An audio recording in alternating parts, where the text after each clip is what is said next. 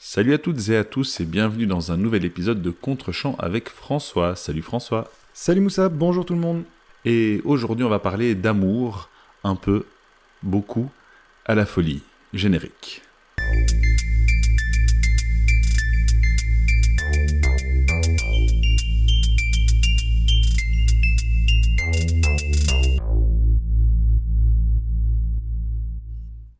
Le film du jour, Elle, Tourment en français, relate l'histoire de Gloria, une jeune femme mexicaine qui cède aux avances pressantes d'un riche bourgeois tombé sous son charme. Nous sommes au début des années 50 à, Mexico.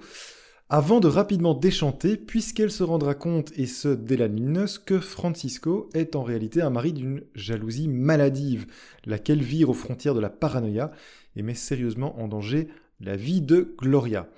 Alors, on connaît surtout euh, l'immense réalisateur Louis Buñuel pour sa période française hein, et ses célèbres réalisations que sont euh, Le journal d'une femme de chambre, Le charme discret de la bourgeoisie, Belle de jour. Mais j'avais envie de te montrer un film de sa période mexicaine pour une raison bien précise que j'évoquerai plus tard. Mais en attendant, je t'avais promis lors de notre dernier épisode une vraie figure de grand méchant. Là, tu trouvais Moussa en la personne du bien mal nommé Francisco?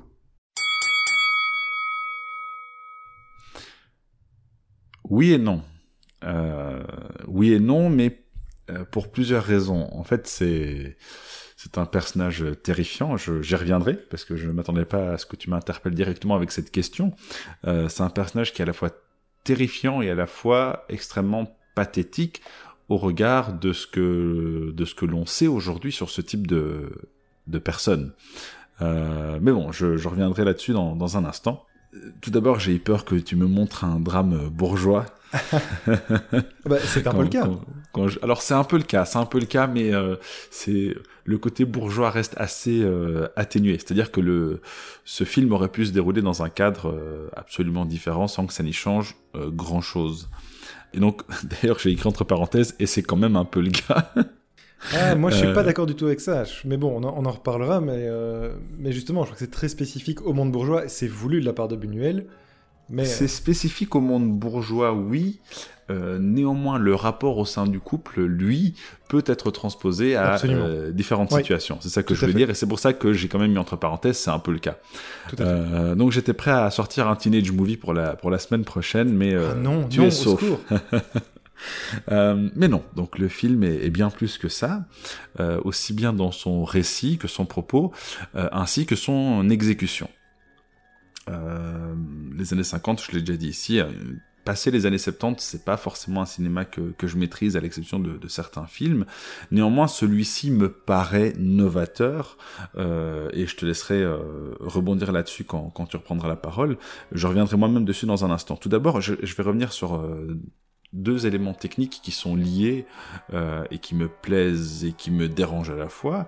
Euh, tout d'abord, ben le noir et blanc, ça change la manière de filmer. Euh, On l'a déjà dit, on a, on a déjà chroniqué certains films qui sont en noir et blanc.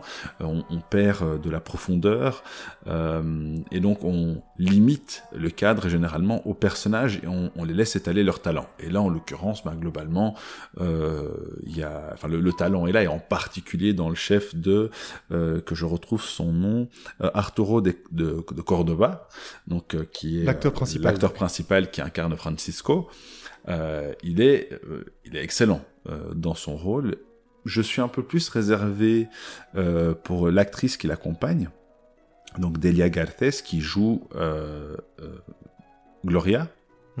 Alors, c'est lié à l'époque, euh, donc c'est pas forcément une, critique euh, pertinente aujourd'hui, mais ça me sort un petit peu du film par moment. C'est ce surjeu, en particulier lors des phases d'amourette, euh, qui consiste à ben, vraiment rendre le plus malléable possible son, visage et avoir des expressions qui sont qui, paraissent presque absurdes aujourd'hui. Donc, c'est-à-dire que elle voit Francisco qui lui fait des avances et euh, donc bien les, sourcils fort levés, la tête baissée qui se tourne sur le côté. Il y a un côté très théâtral euh, qui ne se bah, qui ne se verrait plus dans un film aujourd'hui, si ce n'est éventuellement dans, un cadre parodique. Donc moi personnellement, ça me sort un peu du film, mais euh, c'est voilà, ça, ça, n'ôte en rien euh, les, les qualités euh, sur lesquelles euh, je vais euh, je vais revenir.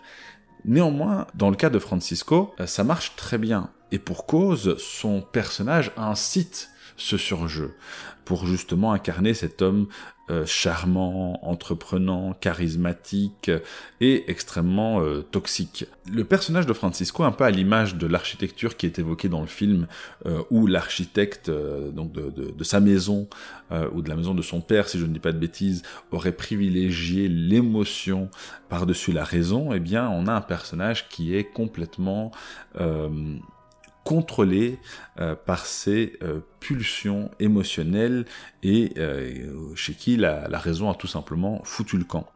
Il faut du temps pour le voir. Et ça c'est intéressant. C'est-à-dire qu'au début, on a juste un homme qui était pris d'une femme, qui a l'air de répondre à ses avances alors qu'elle-même est déjà fiancée avec un homme qu'elle semble pourtant aimer.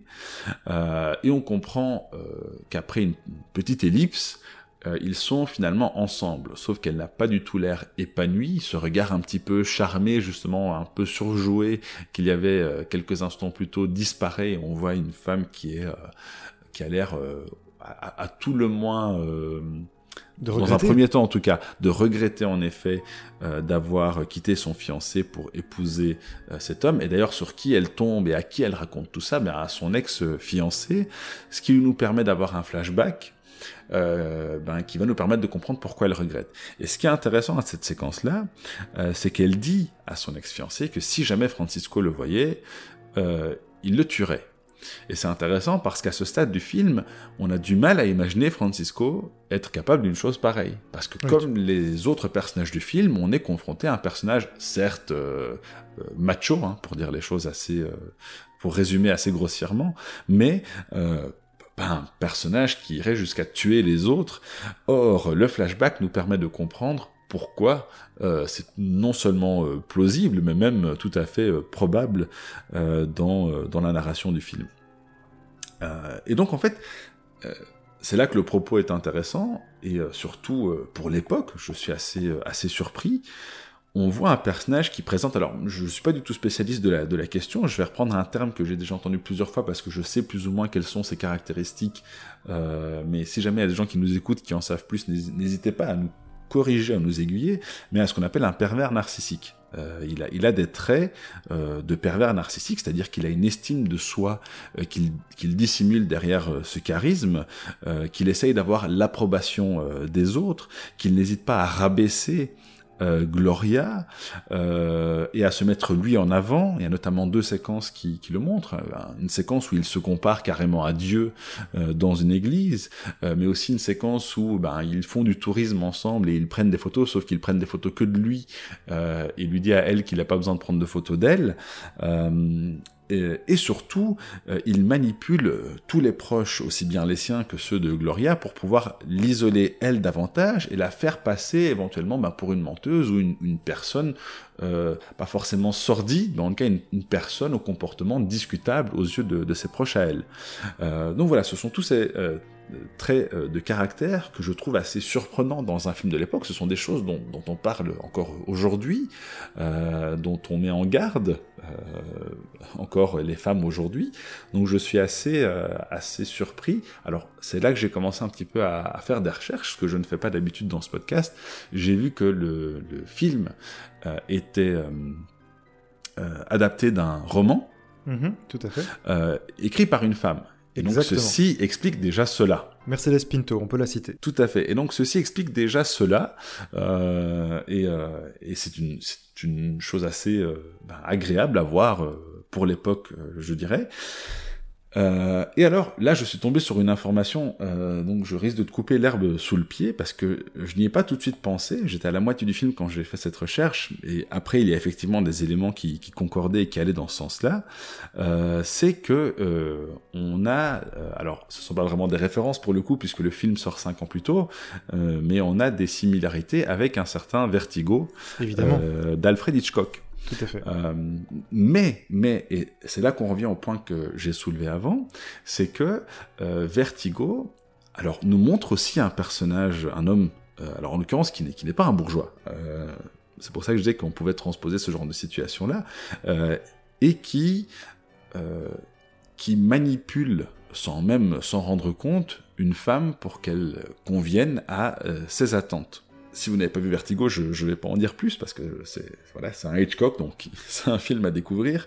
Oui, Néanmoins, plus que toute la toute la scène, enfin tout le, le, le, nœud de Vertigo se joue justement dans, dans un clocher euh, qui est vraiment l'image euh, euh, très marquante dans Elle, dans Tourment, le film de Buñuel. Tout à fait. C'est là d'ailleurs qu'il se prend pour Dieu et qu'il dit clairement. Bah, c'est là qu'on voit en fait son, son véritable visage. Il dit d'ailleurs, on est tout seul ici, je pourrais faire ce que je veux.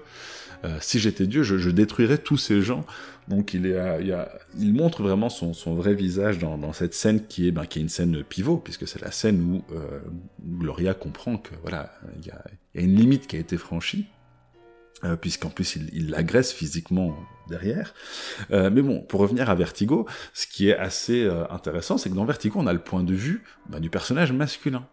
Et c'est important, parce que ici, certes, Francisco est peut-être le personnage principal, mais le point de vue qui nous est présenté notamment par le biais du flashback euh, qui est euh, qui nous est raconté aussi, on a une narration en, en voix off euh, durant ces séquences de flashback, mais c'est le point de vue de Gloria.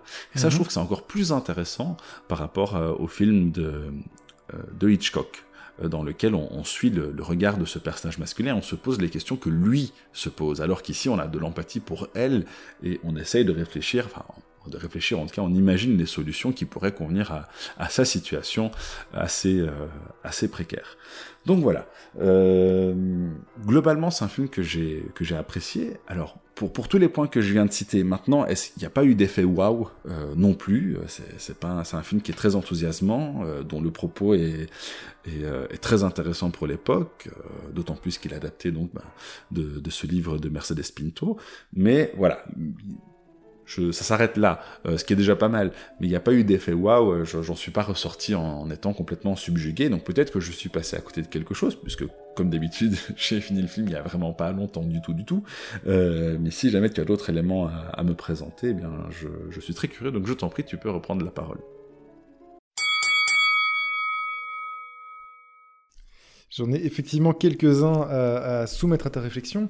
Euh, alors, ce qu'on peut déjà dire, puisque tu as, as, ouvert avec ça, c'est que euh, ben là, on est vraiment dans les thèmes chers à Buñuel. Hein. C'est l'exploration, euh, une étude de mœurs assez féroce de la bourgeoisie, euh, ce qui se cache sous, euh, sous le manteau, et, voilà, ce qui se cache vraiment dans les, dans alcôves euh, et au sein de cette bourgeoisie, c'est vraiment de ces thèmes spécifiques. Et alors l'étude aussi de, pathologies qui sont souvent sexuelles, et ici, en l'occurrence, la, jalousie qui tourne, euh, qui tourne même à la paranoïa. On est vraiment dans, le, dans les, thèmes chers à Buñuel. Mais pourquoi est-ce que je t'ai proposé ce film? Je l'évoquais en, introduction. Euh, parce qu'en fait, je l'ai vu à l'époque et effectivement, j'étais plutôt resté sur une impression euh, ben, d'un film traitant finalement d'un cas particulier. Et en fait, euh, je, me suis souvenu de ce film il y a quelques semaines à l'occasion de une de ces multiples affaires qu'on entend très régulièrement malheureusement.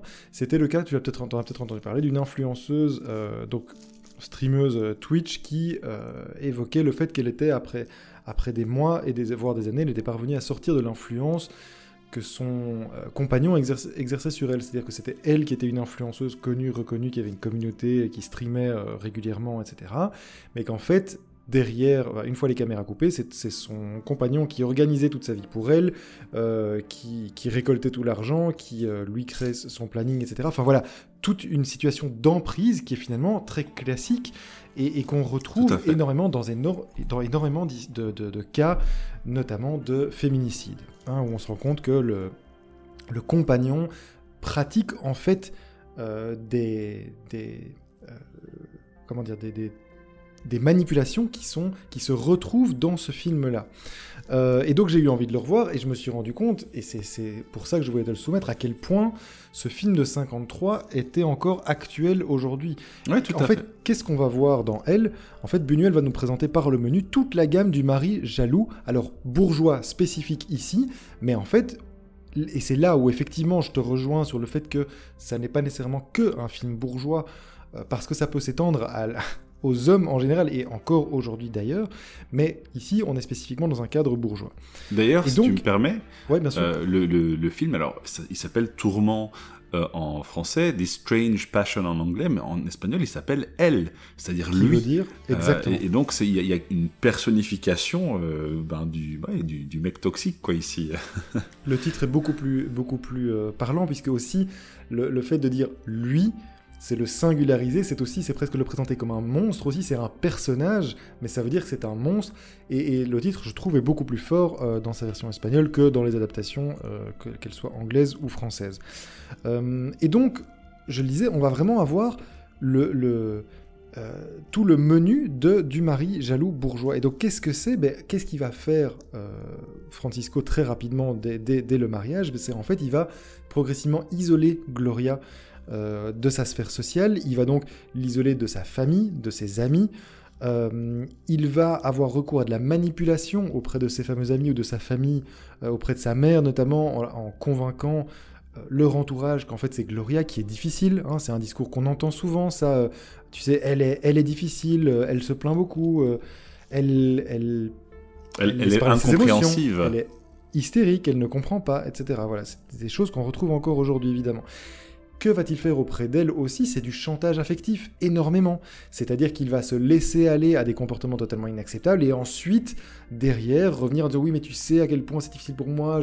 Il lui fait ses plus plates excuses et elle finit par céder parce que c'est une bonne âme et, euh, convaincue de, son discours qu'elle pense encore cohérent et qu'elle pense encore rationnel.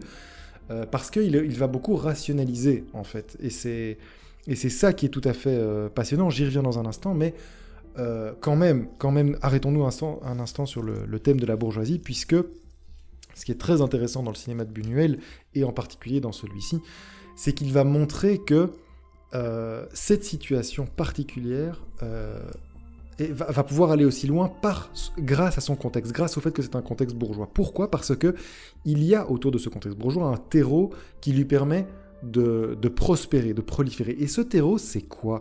Quels sont les soutiens au système bourgeois? Bah, Eh bien, ça, c'est des... Exactement, c'est l'Église d'une part et la famille de l'autre. Ce sont des systèmes qui s'auto-alimentent, qui se protègent, euh, et on va le voir dans deux cas très précis, puisque Gloria va aller chercher de l'aide euh, progressivement dans le film auprès de sa mère et auprès du prêtre, qui les connaît tous les deux et qui les a mariés, et systématiquement, en fait, soit par de la manipulation que Francisco effectue auprès de sa mère, soit par le cadre moral, et c'est un point sur lequel je vais revenir ensuite, euh, elle va être, c'est elle qui va être traitée en coupable et, qu'on va raisonner et qu'on va, va ramener vers Francisco en disant mais tu exagères, tu ne le comprends pas, Euh, et donc elle va être culpabilisée en fait, et c'est, c'est une technique systématique, c'est que euh, elle va recevoir tout le poids de cette charge morale et va être repoussée vers Francisco, dans les bras de Francisco. Et donc, Buñuel montre vraiment à quel point la bourgeoisie s'appuie sur des systèmes concrets que sont la famille et l'Église pour pouvoir prospérer, pour pouvoir proliférer et continuer alors même qu'il y a des comportements tout à fait inacceptables. Euh, ce qui m'intéresse beaucoup dans le film aussi, c'est que l'oppression masculine de Francisco sur Gloria va euh, va très souvent s'imposer par une physicalité. Ça va c'est une oppression qui va être matérielle, qui va être, euh, oui, qui va être physique, puisqu'il va régulièrement en venir aux mains avec elle. Il va, même lorsque ce ne, sont pas encore disputes, mais tu as sûrement cette image en tête, plusieurs fois il la saisit par le bras lorsqu'il essaye de l'emmener euh, pour sortir d'une situation particulière ou lorsqu'il n'est pas tout à fait d'accord avec elle.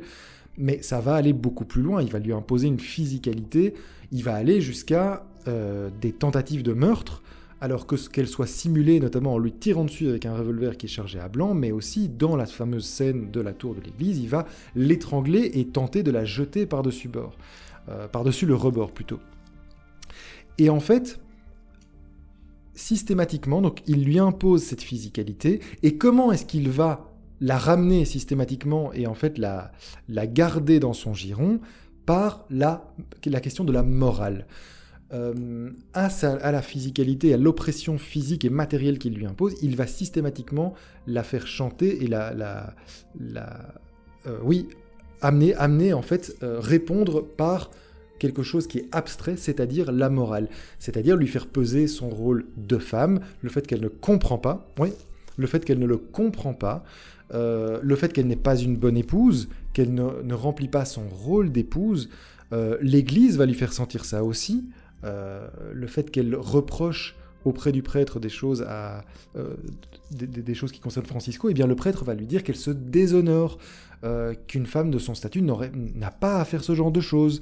Et donc systématiquement, toute cette physicalité, ce, cette oppression, oui, je l'ai déjà dit plusieurs fois, mais cette oppression matérielle et physique, euh, on lui oppose systématiquement, lorsqu'elle essaie de se rebeller, la question morale. On va lui faire peser une charge morale et une charge mentale systématiquement pour la ramener dans les bras de Francisco. Euh, oui, tu as tout à fait raison, mais encore une fois, moi je pense qu'on dépasse même juste le cadre de la, de la jalousie, euh, parce que le, le, ben, le, problème, en fait, vient de, de lui, et de l'image qu'il a, qu'il a de lui, du regard qu'il pose sur lui, et du regard qu'il s'efforce aussi de donner aux gens vis-à-vis de lui. Euh, c'est pour ça que la scène, je pense, où il, euh, ben, se compare à Dieu euh, est, particulièrement éloquente par rapport à ben, par rapport au problème qu'il a, hein, parce que clairement, c'est il y a quelque chose de pathologique, de psychopathologique dans le chef de, de Francisco.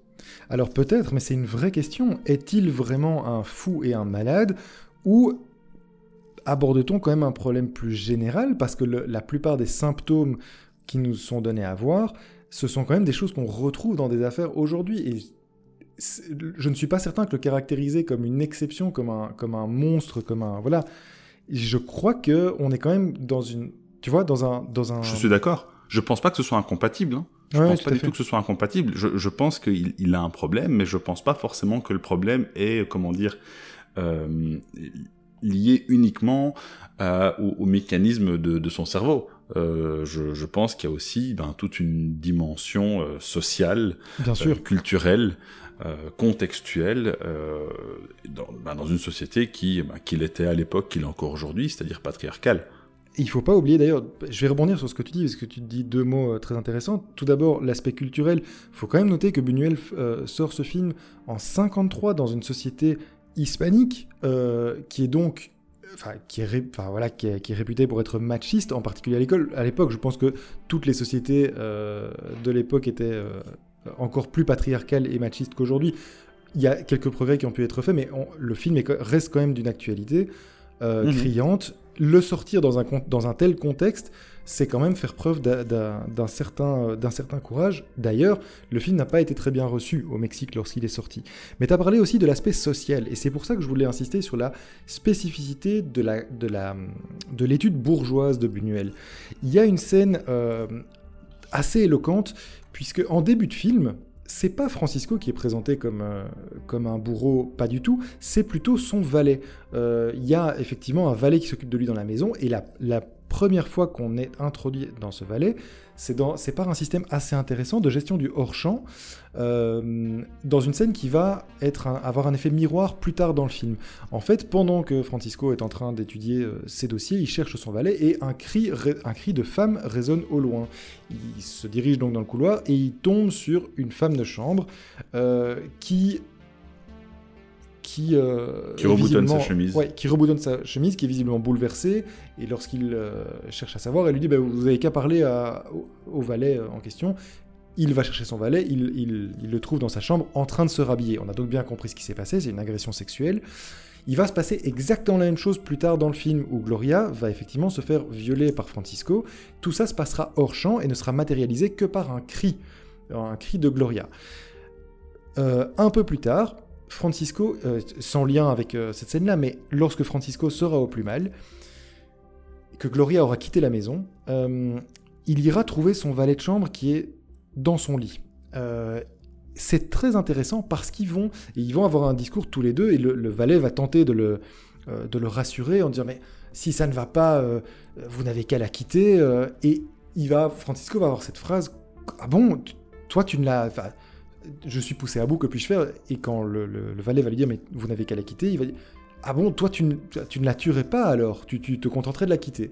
C'est très intéressant cette scène parce que ces deux hommes se retrouvent parce qu'agresseurs. Ce sont des hommes qui sont tous les deux agresseurs et en ça ils se retrouvent. Néanmoins, ils se distinguent par leur classe sociale, par le fait que le bourgeois, lui, il envisage la solution finale qui est de la tuer. Il n'envisage pas une seconde qu'ils puissent se séparer. Alors que le valet, avec son bon sens... Euh, ben, euh, prolétaire, répond simplement à, la problématique d'un couple qui ne fonctionne plus en disant bah, si c'est comme ça, on se sépare. Non, et, surtout, et surtout, il réfléchit aux conséquences parce qu'il dit est passé la est passé toute ma vie en prison. Exactement. Exactement, et c'est en ça, je trouve, euh, que, que, le film est brillant, parce que, encore une fois, ces deux hommes ont des caractéristiques communes, à savoir qu'ils sont des agresseurs, mais ils se distinguent socialement. Euh, et ils ont des réflexions donc euh, différentes par, leur statut social euh, différent. Donc ça, je trouve vraiment très intéressant dans le film. encore deux petits points. Un spécifique au film, c'est la fin, la fin trouble. Je ne sais pas si, toi tu l'as, tu l'as envisagé comme ça, mais je trouve la fin. Enfin, tu restes sur un point très inquiétant, puisqu'en fait, euh, Francisco s'est isolé après euh, une, crise de folie. Il s'est isolé donc euh, dans un monastère où il a été recueilli par des moines et où il est supposé avoir trouvé la foi et donc s'être calmé. Gloria a heureusement pu fuir son emprise et a refait sa vie avec, avec Raoul. Et à cette, enfin, quelques, on comprend quelques, c'est quelques mois plus tard, voire quelques années plus tard, Raoul, Gloria et leur enfant visitent le monastère, mais ne, rencontre pas Francisco pour ne pas déranger sa quiétude, puisque selon le moine en chef, il a trouvé la paix, etc. Il quitte donc euh, le monastère rassuré et le, moine en chef vient trouver Francisco qui en fait avait vu Gloria et Raoul et l'enfant à la fenêtre et ils ont un léger échange euh, où Francisco finit par dire mais donc j'avais raison, le temps m'a donné raison et le dernier plan du film c'est Francisco qui qui s'éloigne vers sa cellule, ou en tout cas vers un couloir euh, sombre dans les allées du monastère, et il marche en fait en sinuant sur une allée droite, donc il marche euh, de manière diagonale, de manière un peu bizarre. En fait, ça fait écho à une scène précédemment dans le film, où à un moment où il est au plus, au, quasiment au plus malin, au plus profond de sa folie, il va en fait marcher exactement de la même manière en montant un escalier. Hein, au lieu de le monter de manière droite, en fait, il va, il va le, grimper en partant de la gauche et, en grimpant sa marche, il va faire tout le côté euh, droit, puis revenir vers la gauche, etc. et monter les marches comme ça, de manière sinueuse. Et donc on comprend bien qu'en fait sa folie n'a pas disparu. Ce qui est très intéressant, c'est d'abord que la fin est trouble, et que donc on imagine bien que, Francisco n'est pas, n'est pas tiré d'affaire, et peut-être même que Gloria n'est pas tirée d'affaire, parce qu'on imagine que Francisco peut envisager de s'évader ou quoi. Enfin voilà, ça laisse le, spectateur voyager. Euh, imaginer. Mais qu'est-ce que ça, qu'est-ce que ça dit aussi? Ça dit que l'Église en fait, protège euh, l'agresseur. Elle ne sert pas, elle, n'est pas une solution, la foi n'est pas une solution. En fait, encore une fois, l'Église reproduit un modèle qui protège le système bourgeois, qui le protège en son sein, et qui en fait ne résout pas du tout la question. Euh, et, en ça, je trouve la fin vraiment euh, très intéressante. Et, ah, C'est bizarre, je ne l'ai pas du tout compris comme ça. Mais en tout cas, sa, sa démarche fait vraiment écho à la démarche qu'il a lorsqu'il est au plus mal. sa, démarche et le fait que lui n'est pas soigné. Pas du tout guéri. Je suis tout à fait d'accord. Néanmoins, moi, je l'ai plutôt vu comme étant.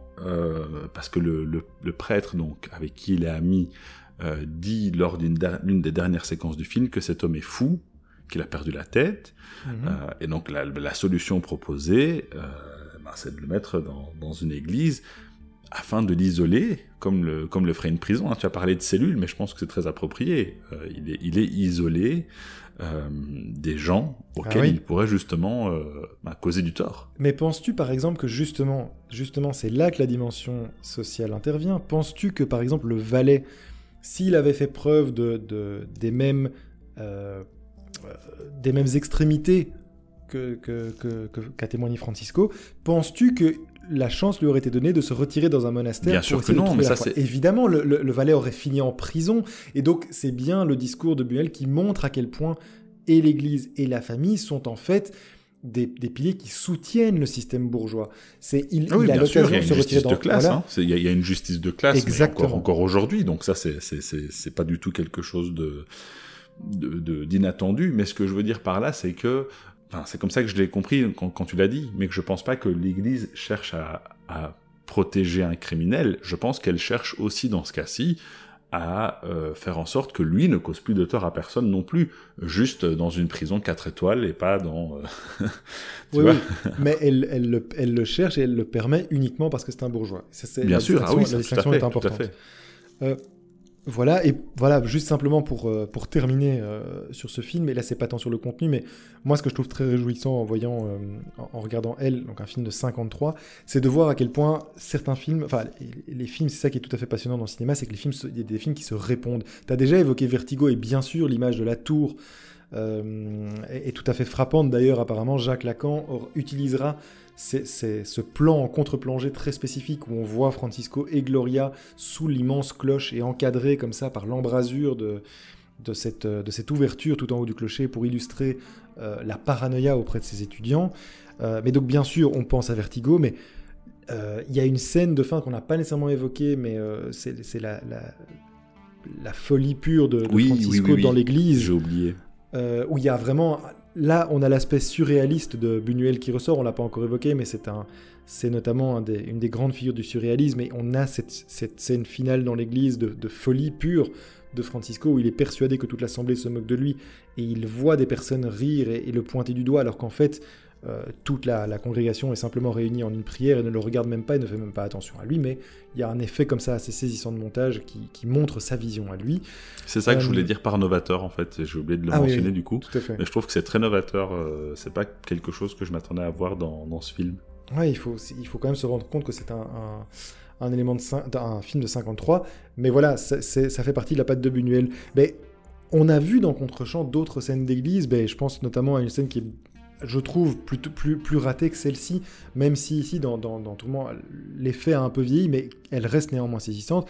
Je pense à, à- à La chasse de Winterberg, où on a une scène un peu similaire de révélation dans, une église, je la trouve beaucoup moins forte, mais c'est intéressant de voir que des films se répondent. Mais on évoquait la tour, et lorsqu'au moment où Francisco euh, regarde les petites gens d'en bas et dit qu'il pourrait les écraser, moi ça m'a aussi renvoyé Une à Bruges, évidemment, Mhm. évidemment une autre euh, célèbre scène euh, dans un beffroi, dans une tour. Mais voilà, c'est ça qui est passionnant dans le cinéma aussi, c'est que des, des éléments qui n'ont a priori rien en commun se répondent et se parlent et discutent entre eux. Ça fait partie. C'est comme ça en fait qu'on construit un dialogue entre des films et ça, c'est un aspect tout à fait passionnant. Après, je suis pas sûr que, même si on peut faire ces comparaisons, je ne suis pas convaincu que ce soit lié à une inspiration euh, Bien de sûr. la part, par exemple, de McDonald's dans, dans In Bruges. En revanche, la différence que je ferai avec, euh, avec Vertigo, euh, c'est que je pense vraiment que là, il y a une inspiration dans le chef de, euh, de Hitchcock, parce que, euh, comme j'ai dit, les thématiques aussi sont, sont similaires, bien que le point de vue soit différent. Et c'est pour ça que je trouve que c'est assez intéressant, parce que Vertigo, ben, je dirais, c'est un film qui est, on va dire, ancré dans la culture collective, euh, là où euh, elle, moi, je, n'avais jamais entendu parler. Non, absolument, et sans même aller jusqu'à la, citation directe ou au fait que c'est une évocation du, film. Ce qui est intéressant, par exemple, dans la scène d'église, ben, c'est qu'en fait, plus on voit de films, plus aussi on voit que ben, cette scène d'église n'est pas dans, la chasse de Winterberg. euh, a déjà été traitée d'une autre manière dans d'autres films, et c'est comme ça aussi qu'on se construit ben, un discours, des, des- des- des assemblées de sens aussi, et qu'on peut, ben, comme ça, petit à petit, construire aussi euh, des, techniques de narration aussi. exactement, et, et voir, et voir en quoi euh, certaines scènes sont réussies, d'autres moins. Et voilà, c'est, je trouve ça passionnant de voir à quel point les films peuvent se répondre, même si évidemment, ce n'est pas, je ne pense pas que Winterberg ait vu, euh, ait vu Tourment de Buñuel. Euh, mais voilà, cette, capacité qu'ont les films à discuter entre eux, je trouve ça tout à fait, euh, tout à fait réjouissant et passionnant. Voilà, je voulais terminer là-dessus. Euh, mais effectivement, pour revenir au fait que pourquoi j'avais eu envie de te montrer ce film, c'est que c'est de voir à quel point aujourd'hui encore dans, les, dans toutes les, les témoignages qu'on peut avoir de féminicide, de, de comportements masculins toxiques, tu regardes Tourment et tout y est en fait, tout y est et tout y est. Et ce qui est assez inquiétant sur l'époque, c'est que c'est voilà, on entend beaucoup hein, euh, la parole des femmes est libérée, c'est bon maintenant, euh, on les entend trop, etc. Ben en fait pas du tout. Ouais, Tout- rien tous les moins symptômes vrai. qui sont posés en 53, ils sont toujours là. Tu, tu les constates toujours et c'est voilà, c'est assez inquiétant, un constat assez Bon, inquiétant après, je pense aussi. que tu as tout simplement une, une fascination pour les histoires d'amour toxique. Hein. C'est pas la première que tu me montres. Euh, C'est vrai, c'est vrai, je, mais je pense que c'est quelque euh, chose à analyser. Mais je t'ai déjà dit que je crois qu'il est important de, de regarder le, le mal dans les yeux, la bête dans les yeux pour pouvoir l'affronter. Il faut connaître son adversaire et donc je crois que c'est important aussi de pouvoir explorer ces thèmes-là sans aller jusqu'à la fascination comme tu, le, comme tu le prétends. Mais je crois que c'est important aussi de pouvoir voir ça. Ça donne quand même une fameuse perspective. Je crois que par exemple, euh, Mais je pense que c'est un film qui pourrait être montré à des étudiants sans être euh, nécessairement un pensum, mais je crois que ça pourrait voilà, donner, euh, donner à réfléchir, donner du grain à moudre, de, se rendre compte que des symptômes posés en 53 sont toujours présents en 2023. Et c'est pour ça aussi que j'avais montré euh, la chasse, parce que je pense que ça nous montre aussi certains des mécanismes à l'œuvre euh, euh, sur, bah, sur- ces débats-là et sur ces questions-là. Peut-être, mais je, je continue à dire que le film que, que Winterberg est infiniment moins intéressant que Louise Buñuel. Ah ben complètement, parce que le, dans, dans la chasse, on, on prend le parti des personnes responsables Exactement. de cette violence. Donc c'est complètement différent, mais je pense que c'est ça, que ça a un intérêt de le voir analysé euh, sous cet angle. Ouais, Euh, précisément. mais bon, peut-être qu'on a aussi besoin d'autres histoires d'amour, et je, je- je sais que tu aimes euh, beaucoup, euh, je, je sais que tu es quelqu'un de, de romantique dans l'âme. Mais oui, Euh, mais et quand donc, je te montre La La Land, tu, tu, tu n'aimes pas. Alors que c'est une magnifique histoire d'amour. Donc, la semaine prochaine... Ça me fait penser, ai-je cité le formidable Babylone de Damien Chazelle dans ce podcast Je suis pas sûr. non, écoute, j'ai- tenté quelques minutes sur Babylone et euh, j'ai pas tenu. De toute façon, quand on n'a pas vu un film en entier, on n'en parle pas. Donc, vous tout à fait, vous donc parlons mon pas. avis, je suis vu. tout à fait d'accord. Moi, je l'ai vu, c'est formidable, regardez-le.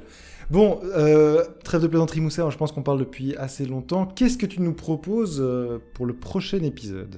Alors, euh, nous avons un, un amour partagé pour euh, les films de Jeff Nichols, un réalisateur que, que j'apprécie beaucoup. Le problème, c'est qu'on on les a quasi tous vus euh, tous les deux. Euh, il y en a deux que tu n'as pas vus que j'ai vus, Mud et Loving. J'ai longtemps hésité et j'ai longtemps penché pour Mud et finalement c'est Loving que j'aimerais que tu regardes, un film de 2016 euh, réalisé donc et écrit par Jeff Nichols, euh, basé euh, sur l'histoire vraie du couple Loving dont on parlera plus en détail dans une semaine. Eh bien, j'ai hâte, parce qu'effectivement, bah, pour le coup, un film que je pourrais aimer, que tu proposerais, c'est formidable. Ouais, tout, à fait. Super, merci beaucoup Moussa, merci tout le monde. Et euh, oui, si vous avez l'occasion de mettre la main sur Tourment de Louise Buñuel, ça vaut vraiment la peine. Ne soyez pas effrayés par le pitch, c'est un film de 53, ça n'en reste pas moins quelque chose de très contemporain, très moderne et très actuel. Voilà. Salut tout le monde. Salut tout le monde Salut à toutes et à tous et bienvenue dans un nouvel épisode de Contre-champ avec François. Salut François. Salut Moussa, bonjour tout le monde Et aujourd'hui on va parler d'amour, un peu, beaucoup, à la folie. Générique. Le film du jour, Elle, Tourment en français, relate l'histoire de Gloria, une jeune femme mexicaine qui cède aux avances pressantes d'un riche bourgeois tombé sous son charme. Nous sommes au début des années 50 à, à Mexico. Avant de rapidement déchanter, puisqu'elle se rendra compte, et ce dès la que Francisco est en réalité un mari d'une jalousie maladive, laquelle vire aux frontières de la paranoïa et met sérieusement en danger la vie de Gloria. Alors, on connaît surtout euh, l'immense réalisateur Louis Buñuel pour sa période française hein, et ses célèbres réalisations que sont euh, Le journal d'une femme de chambre, Le charme discret de la bourgeoisie, Belle de jour. Mais j'avais envie de te montrer un film de sa période mexicaine pour une raison bien précise que j'évoquerai plus tard. Mais en attendant, je t'avais promis lors de notre dernier épisode une vraie figure de grand méchant. L'as-tu trouvé, Moussa En-